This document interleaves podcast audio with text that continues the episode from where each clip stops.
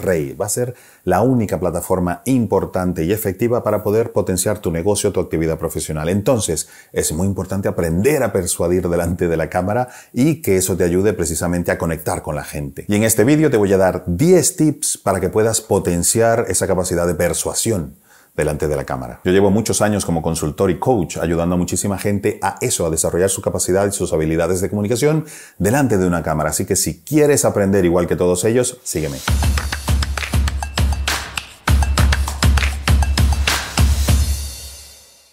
El tip número uno es practica en formatos de menos importancia. Quiero decir, puedes, eh, eh, cuando te escriban, por ejemplo, en Instagram, en vez de contestar escribiendo, contesta con un vídeo. Hay gente conocida, no pasa nada. Y ahí vas a empezar a verte, vas a empezar a ver las reacciones de la gente y vas a aprender un montón solamente contestando con vídeos, con vídeos, en, a, través de las redes sociales, en los comentarios a la gente que conoces. Otra cosa que puedes hacer para conseguir este objetivo es abrir tu portátil, poner la camarita del portátil y verte, e incluso grabarte y eh, comenzar a, a, tú mismo ver cómo mueves las manos, cómo pronuncias, cómo subes y bajas el tono, a, qué, a dónde miras, cómo es tu mirada y qué puedes ir mejorando o no. Total, lo ves tú, no hay ningún tipo de problemas, no es público todavía, pero puedes ir un poco corrigiendo cosas y mejorando y potenciando otras. Y otro elemento que recomiendo yo mucho a mis clientes es el espejo. El espejo de toda la vida de los actores y eso, pues nada, mírate al espejo, interpreta delante del espejo, canta delante del espejo, critícate delante del espejo, porque eso te va a ayudar a gustarte más y a corregirte muchas cosas que tú crees que puedes mejorar. El tip número dos es observar y analizar a gente que te guste como lo hace tanto en la tele como en el mismo YouTube. Obsérvalos, mira cómo miran a la cámara, cómo mueven las manos, a dónde miran, si miran para otro lado. La idea no es copiar, la idea no es copiar, pero sí eh, incorporar cosas a tu manera de hacerlo. Copiar no, porque lo que más conecta con la gente que está detrás de la cámara es la autenticidad. Si, aunque mm, sea inconsciente, somos muy capaces los seres humanos de detectar quién es honesto, auténtico o no. Quién está impostando, quién está sobreactuando. Entonces, lo más importante es ser auténtico, pero sí hay recursos técnicos que puedes ir incorporando. Entonces, Observa y analiza, detecta quiénes son los que más te gustan y sencillamente síguelos, analízalos. Tercer tip, grábate, grábate incorporando lo que has visto de, de, otras personas que te gustan y de lo que tú has visto que no te gusta tuyo en el primer punto que te di, en el primer tip, que delante del espejo, grabándote en el portátil.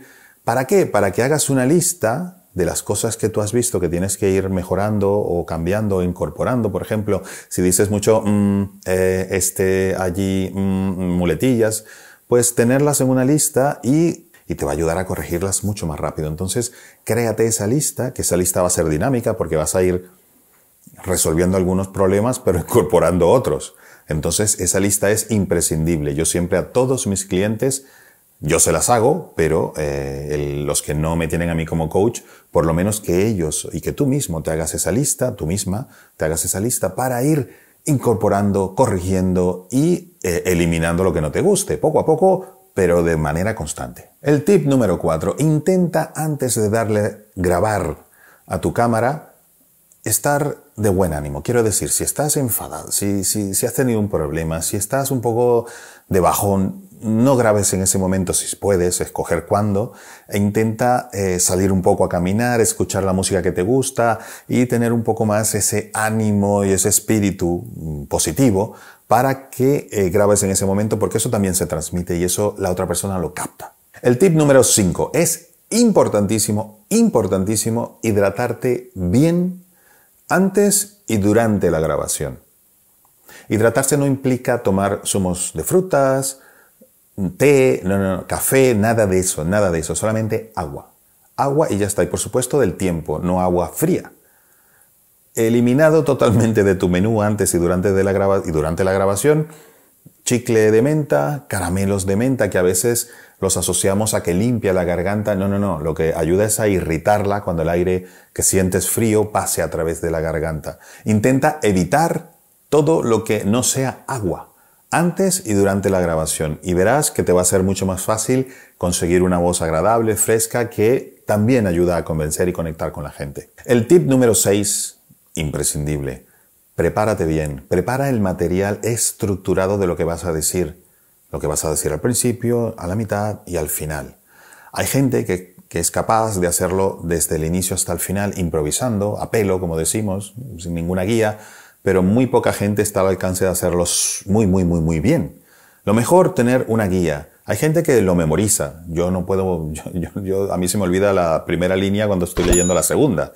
Entonces yo no lo memorizo, pero sí me creo una estructura de, títulos, de títulos por lo menos, que me ayuden a, primero, que no se me olvide nada de lo que quiero decirte, y segundo, que eh, pueda preservar ese orden, ¿vale? Para que eh, la estructura lógica de lo que te estoy, te estoy, hablando sea la correcta, o por lo menos la que yo creo que va a ser la más conveniente. Entonces, si no te quieres hacer un desarrollo total del texto, por lo menos incluye títulos, títulos que tú puedas leer en un papel que tengas al lado, para que no se te olvide nada y para que tengas esa estructura lógica de todo tu contenido. El tip número 7. Cuando cometas errores, no te desesperes, no pasa nada, a todo el mundo le pasas, tengas 30, 40, 50 años en la profesión. Yo he tenido gente que le he hecho coaching que, a ver, tiene años en los medios de comunicación y también se equivoca sin ningún tipo de problema. Entonces, lo importante es precisamente practicar, practicar. Si te sientes que te enredas en un sitio, en una frase que no te sale, como los músicos, practicará lento, luego un poquito más rápido, luego un poquito más rápido, luego te va a salir sin ningún tipo de problema. Entonces, sin desespero, trata de tranquilizarte y repetir lentamente lo que no te salga hasta que tengas esa fluidez y esa naturalidad que seguramente tú quieres verte delante de la cámara. El tip número 8 es el perfeccionismo. No hay que ser extremadamente perfeccionistas ni esperar a poder lograr un mega vídeo, mm, eh, un documental de la BBC, la mejor cámara, el mejor, la mejor iluminación, que seamos como unos eh, presentadores de televisión para poder conseguir lo que queremos conseguir en YouTube. Lo más importante para nosotros en YouTube es conectar. Y para conectar no hace falta ser perfectos, hace falta ser creíbles, auténticos, ser tú mismo, tú misma. Y de esa manera vas a poder conectar y llegar a la gente y convencerla de que te compre, de que te adquiera tus servicios, etc. Entonces, con cierto umbral de calidad que sí es bueno tener e ir mejorando, no hay que ser perfeccionistas. Lo importante es hacer, hacer, practicar, porque la práctica te va a ser maestro o maestra en este arte de estar delante de la cámara. Yo eh, no soy el mejor, ni mucho menos, me equivoco un montón de veces, pero bueno, mi función y lo que yo he hecho desde hace muchos años es ayudar a otros a hacerlo bien. Es como un buen entrenador de fútbol, él no necesita jugar muy bien al fútbol, lo que necesita es ayudar a los demás a ser los mejores. Eso es lo que yo he intentado hacer todos estos años y la verdad es que la, gente que, eh, a la que he ayudado, la gran mayoría de ellos, han triunfado y han llegado a unos niveles de facturación muy interesantes en su negocio, en su empresa o con sus servicios profesionales.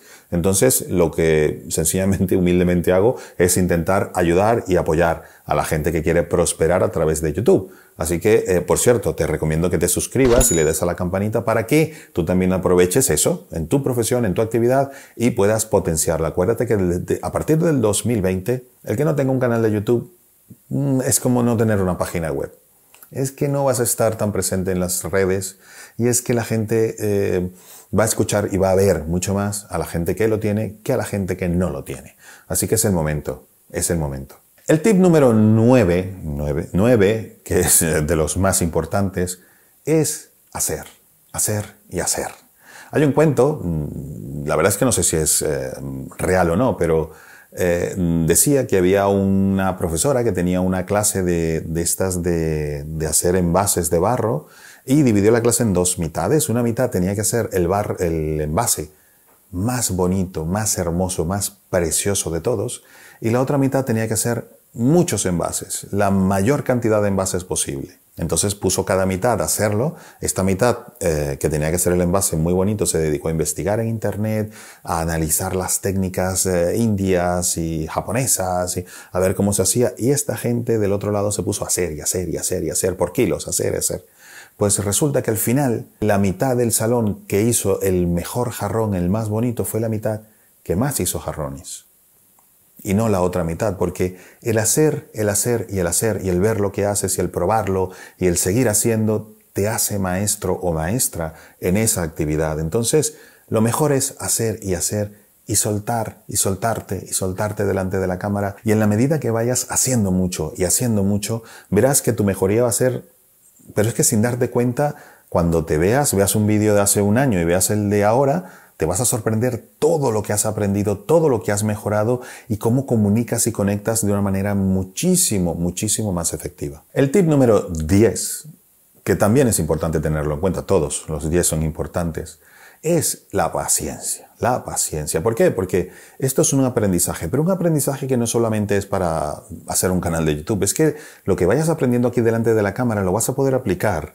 cuando hagas una presentación a un cliente o en tu empresa, cuando negocies, cuando hables con otras personas, te va a dar muchísima más seguridad de ti mismo o ti misma, cuando te veas en cámara, cuando veas que vas mejorando, te va a ayudar muchísimo en tus relaciones interpersonales, tanto en tu vida profesional como en tu vida personal. Así que esto no es un camino que solamente te lleva a YouTube, esto es un camino que te lleva a mejorar absolutamente todos los ámbitos de tu vida en cuanto por lo menos a la comunicación con las demás personas. Y te garantizo que siguiendo estos 10 tips, 10 tips que no son muy difíciles, la verdad, tampoco te he pedido nada del otro mundo, vas a mejorar un montón. Así que recuerda, suscríbete a mi canal y dale a la campanita porque vamos a seguir haciendo muchísimos, muchísimos vídeos, no solamente de cómo interpretar delante de la cámara, sino cómo crear ese canal de YouTube, cómo tener y crear esa estrategia personal para ti para que esa estrategia te sirva para conseguir más clientes, para mejorar la, forma de comunicarte con, con, las demás personas, para tu empresa, para vender más productos. Eh, yo creo que más de la mitad de mis clientes son empresas. Son empresas que buscan a través de su canal de YouTube potenciar esa comunicación y esa conexión con los clientes y que compren más que es el sentido de la empresa, ¿no? Entonces, recuerda, suscríbete y dale a la campanita y nos vemos en el siguiente vídeo. Un abrazo, hasta luego.